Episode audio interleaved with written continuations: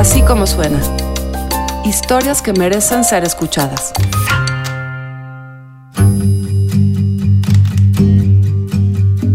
Las morras futboleras se apropiaron de un espacio público el 9 de marzo, Día del Paro Nacional de Mujeres. Convencidas de que hay formas diferentes de parar, improvisaron una cancha de fútbol frente al Palacio de Bellas Artes. Procedentes de distintos puntos de la Ciudad de México, principalmente de las zonas periféricas, jugadoras de todas las edades, mexicanas y extranjeras, se hermanaron jugando partidos con sus propias reglas, para demostrar que el llamado juego del hombre también le pertenece a las mujeres. Beatriz Pereira, reportera de la revista Proceso y periodista desde hace 20 años, estuvo ahí y nos cuenta su primer encuentro con el fútbol femenil.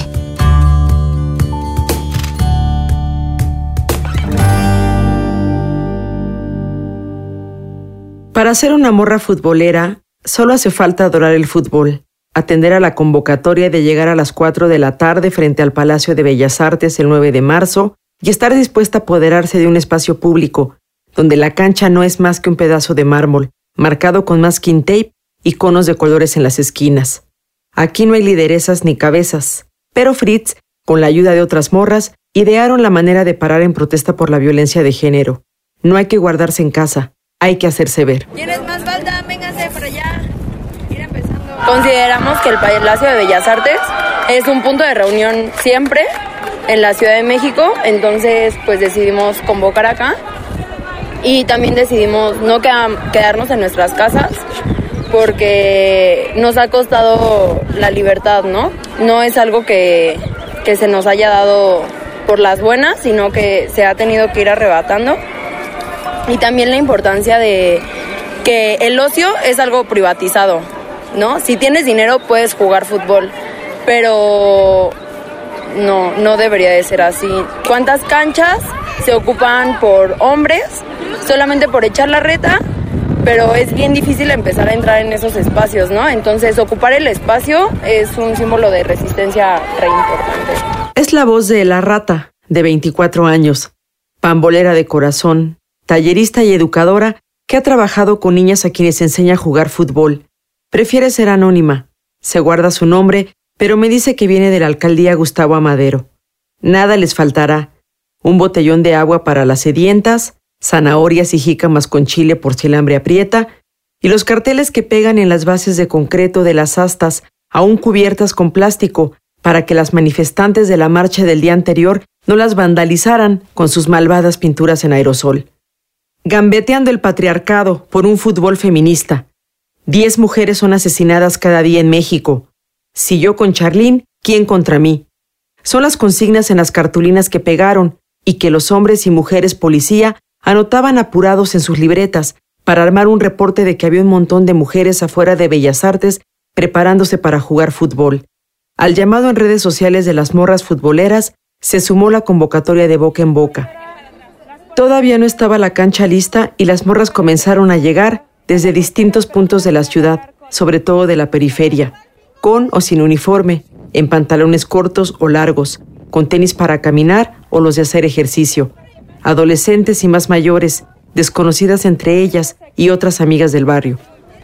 Es un lunes muy soleado, hace calor, unos 25 grados, la ciudad está semivacía, el paro nacional de mujeres supondría que pocas de ellas estarían en la calle, pero aquí estamos, unas se pasean de la mano con sus hijos o en pareja en la alameda rebosante. De a poco, los curiosos se arremolinan con sus caras de quiénes son ellas, por qué traen ropa de futbolistas, qué hacen a las puertas de Bellas Artes. Son sobre todo hombres, se acomodan en las escalinatas o de pie y sacan sus celulares, fotos y videos para documentar aquello. Van llegando en equipo o solas jugadoras como Maya, una delantera argentina que vacacionando en México le dio por buscar amigas para jugar al fútbol. ¿Tú viniste sola? Sí, yo vine sola. Ajá. ¿Y tienes equipo de fútbol? En Buenos Aires sí. Ah, ¿y vives acá o estás de visita? No, estoy de visita, pero como me gusta jugar a la, a la pelota, ayer le pregunté a unas conocidas si había fútbol en algún lado y me dijeron que hoy iba a haber fútbol. Así que vine al fútbol. Shorts de mezclilla, playera blanca y unos tenis bien mugrosos. Maya destila talento por los poros. Brinca sobre sus puntas, eleva los muslos hacia el pecho.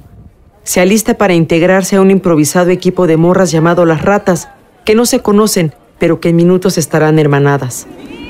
Hablo con Ariana, alumna de doctorado del Centro de Investigación y Estudios Superiores de Antropología Social y delantera de las Sureñas, un equipo de estudiantes mexicanas y sudamericanas de Argentina y Bolivia que se conocieron en Ecuador. Me enteré por compañeras de mi equipo de fútbol eh, que lo compartieron en, en nuestras redes y decidí venir porque yo de hecho estaba como pensando en de qué manera eh, sumarme a la convocatoria del paro nacional de Unidas y Mujeres, pero este, digamos que no estaba como un poco de acuerdo, me hacía mucho reflexionar el hecho de pasar el paro este, en la casa o en el ámbito como privado, sentía que era, eh, bueno, y soy más de la idea como de salir a, a, hacer presencia o seguir con esta jornada de luchas, eh, sobre todo en el ámbito público, más que estar en la casa. y me parece una excelente idea parar jugando fútbol, haciendo lo que nos gusta y también como, no solamente en el sentido recreativo, sino también como una postura política eh, de salir a las calles y tomar la bandera del fútbol femenil que en estas instancias creo que hace, hace parte de la lucha eh, eh, feminista. Los ocho equipos se armaron en el momento.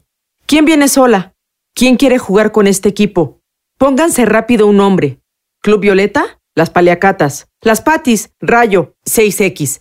Armen equipos de cuatro jugadoras, dos delanteras y dos defensas porque la cancha es pequeña, ¿eh? Y no caben más. Un cambio está permitido. No habrá árbitras. No es necesario. Podemos cuidarnos solas. No hay árbitro. No hay árbitro. Entonces, desde Apelamos a, a nuestra honestidad y también ¿Y están apelamos a, a, pues que somos compas, a jugar limpio. ¿Ok? Fotógrafos y reporteros, hombres y mujeres, nos dimos cita para cubrir las retas. No es un torneo cualquiera. Hay que saber qué rostros sí pueden ser públicos y cuáles no. La regla más importante para levantar imágenes es prestar atención al color de las etiquetas que las jugadoras se pegaron en el pecho. Todos debemos seguirla al pie de la letra. Hay también un código de, ella de colores para los medios. Si quieren que salga su carita verde y que la usen en medios, no hay problema. Si no quieren que salga su cara, pero sí pueden usar su imagen. eh, Amarillo. amarillo y si no quieren Nada. que salga rojo o naranja. Comienzan las retas.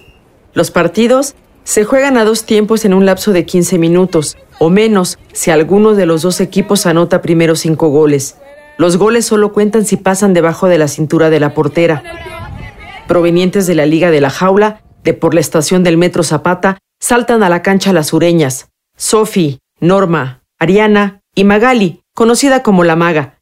Antropólogas, sociólogas y comunicólogas vestidas con shorts negros y playeras color morado obispo. Por marcador de 3-1, vencen a las 6X, un combinado de morras de todos lados.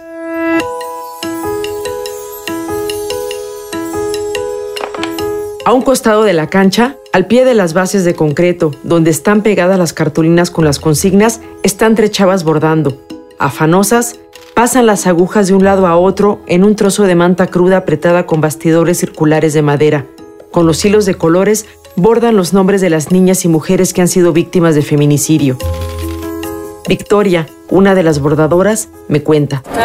¿Quiénes están los nombres de mujeres y niñas que han sido víctimas de feminicidio con el fin de acordarnos de que no, no son nada más cifras, que las 10 mujeres a las que asesinan to- todos los días pues tienen nombre, tienen apellido. ¿Están trabajando en un solo lienzo al mismo tiempo? Pues por ahora, en realidad lo que, está, lo que se piensa es que, bueno, más bien como visibilizar que la tarea es inabarcable. Es inabarcable, entonces, es decir, bordando, que sea un proyecto medianamente permanente en la que mujeres y disidentes se puedan acercar y bordar el nombre de al- alguien que lo signifique, si no buscamos un nombre y a días lo plasman y el chiste es que es un bordado colectivo, que la colectividad recuerde los nombres de estas mujeres. Las Patties, nombradas así para homenajear a la cantante Patti Smith, saltan a la cancha. En ese juego, Fritz, con ese par de columnas morenas que tiene por piernas, luce sus habilidades futboleras y guía a su equipo a golear 3-0 al Club Violeta. Toca el turno para que las ratas entren en acción, en un partido dramático que está a punto de llegar a los penaltis, pero cuando el tiempo agoniza, Rayo marca el gol que les dé el triunfo y el pase a semifinales. El fútbol, el llamado juego del hombre, machista por excelencia, el que estuvo negado a las mujeres durante décadas, el que aún mal paga en las ligas femeniles, es el bastión de la resistencia del 9 de marzo.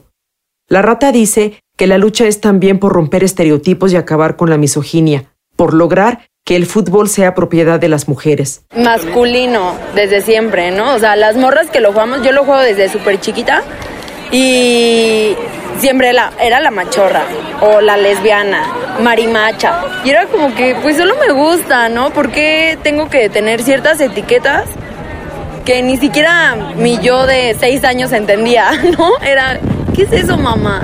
Incluso hasta como mujeres o jugando en fútbol mixto es difícil, ¿no? Así encontrarte con equipos buena onda o que si te caes te den la mano para levantar o, o que no te digan vieja, ¿sabes?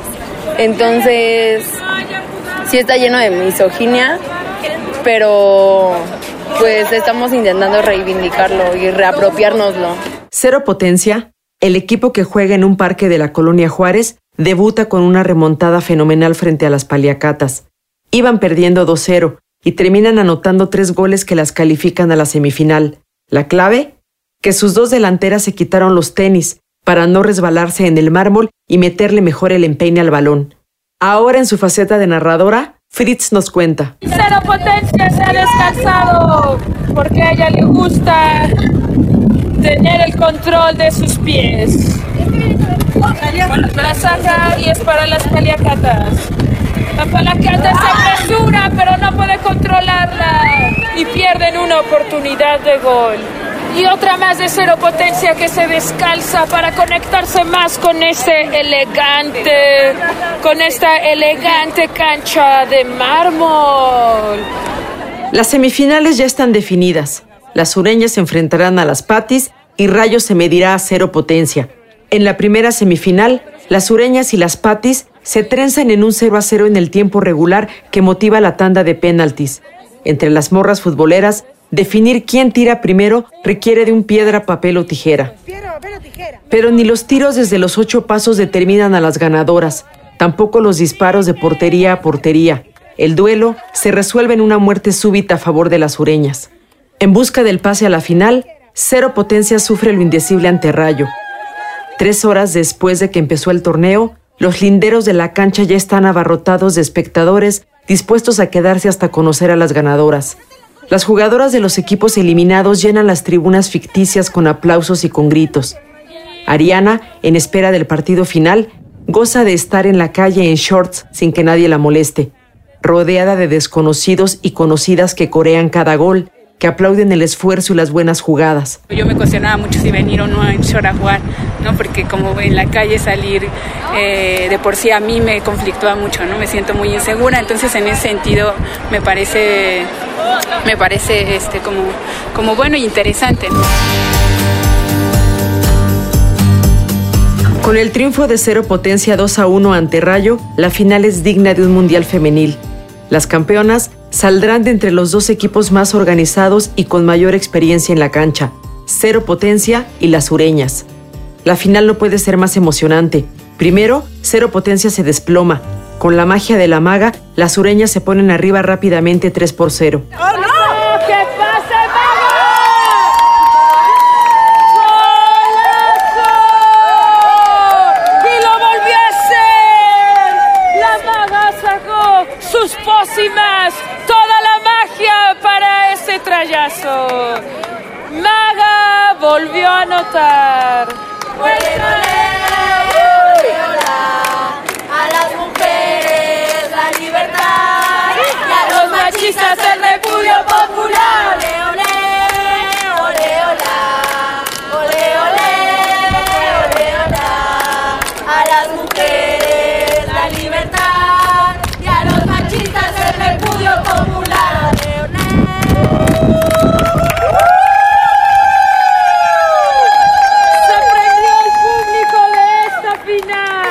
Con menos de cinco minutos por jugarse, cero potencia. El equipo de mujeres con camisetas azules y rojas marcan los tres goles que alargan el encuentro.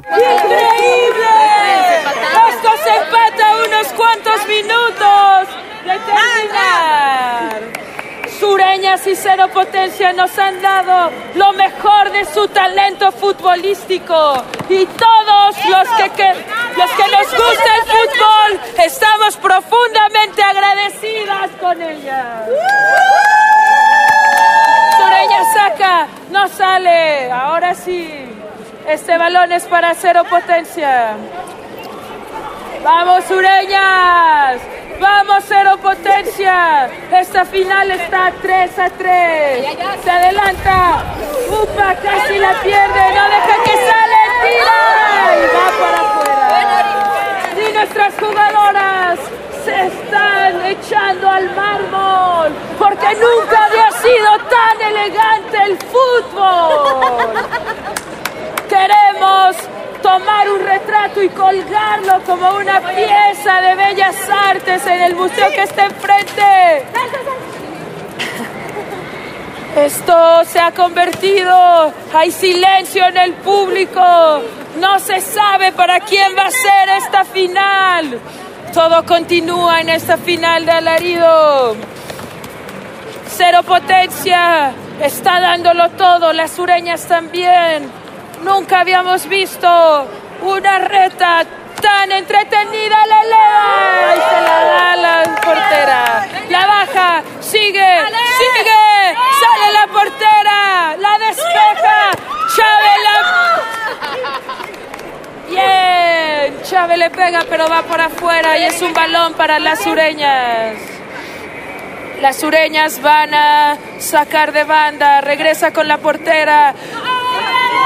Sigue, logran salir, está sola, está sola. Y a pesar de que está entre los conos, no es un gol porque tiene que ir por debajo de la cintura.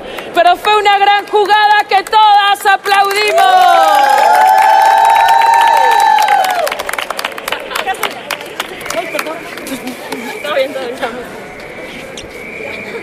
Y estos son los últimos balones, los últimos toques de este tiempo. ¿Qué va a pasar? ¡Cero potencia! Y todo se decidirá en penales. Un fuerte aplauso para Cero Potencia, para las sureñas, que lo han dado todo, que nos han regalado un gran, gran, gran partido de fútbol. En tiempo de compensación, con un zurdazo, la maga, la máxima goleadora de las retas, le da el triunfo a las sureñas. Magali, la maga del balón, anota el dramático gol de oro de manufactura argentina que pone fin a la jornada de las morras futboleras.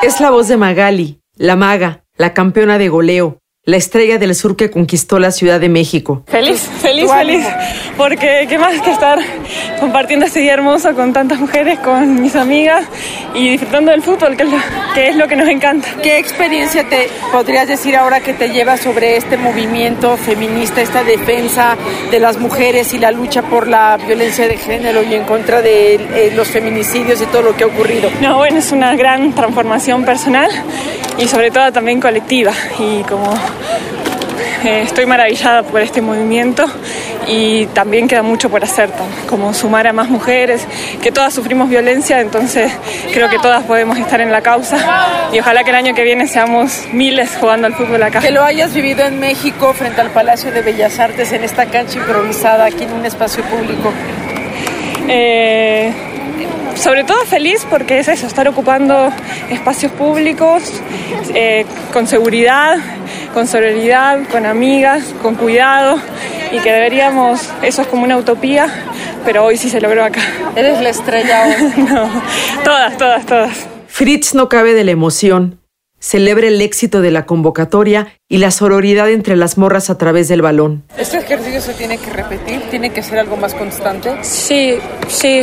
O sea, incluso las participantes que, que no eh, forman parte de, de, las morras, o bueno, que no formaban, porque las morras futboleras estamos en todas partes, pero las que no nos conocíamos, hemos platicado ahora aquí a bote pronto y lo vamos a hacer, se va a repetir. Estamos ya enlazándonos. Sí, o sea, sí, vamos a crear agendas, nos pasamos contactos, ya nos conocemos y va a ser eh, personal y también va a ser abierto, ¿no? No, no se cierra. Igual algunas no pudieron venir, siempre serán bienvenidas. Eh, ¿Cada cuándo? ¿Estoy pensando ya hacerlo así sistemático? Estamos todavía platicándolo porque pues sí hay, hay que planear, hay que tener fuerzas. Tenemos planeado también tomar las canchas eh, por un día de las periferias porque casi todas las morras futboleras vivimos lejísimos, ¿no? Unas hasta el sur, otras hasta el norte, otras en el Estado de México. Entonces, pues generar, eh, digamos, un, un número que, que sea seguro de asistir y plantarnos en las canchas públicas. ¿Cómo te vas hoy? ¿Qué te deja? Uh, me voy muy emocionada con un sentimiento profundo de amor a, a, hacia todas las morras que vinieron, hacia incluso ustedes que se interesaron y con, una sensación de que mientras nosotras sigamos peleando por nuestros espacios, poniendo el cuerpo, vamos a conseguirlo a como dé lugar y no nos va a importar quién pretenda ponerse en contra. Seguimos, seguimos y seguimos y seguiremos empujando. Yo también me voy emocionada, yo también me voy con esperanza, yo también me voy con ganas de seguir viéndolas jugar. Cuando acaban los abrazos, se ayudan unas a otras. Aquí está tu pantalón, pásame mi sudadera. ¿Nos vamos juntas en metro? Dame agua de tu botella con todo y coronavirus. Mándame un WhatsApp para tener tu contacto. Recojan todo, no dejen nada tirado. Vámonos, morras, morras futboleras. Así como suena es una producción de puro contenido. La dirección editorial es de María Scherer, la producción ejecutiva la hago yo, Giselle Ibarra. Carlos Puch es el director general. La producción, el diseño sonoro, la mezcla y la música la hacemos ahí, en nuestra casa, en la casa de nuestros socios y aliados, BHD Studios. En la consola y edición, Hugo Santos Quevedo y Andrés Pano en la coordinación de producción. Escúchanos en así como suena.mx, en Google Podcast, en iTunes Podcast, por supuesto en Spotify y siempre en Himalaya.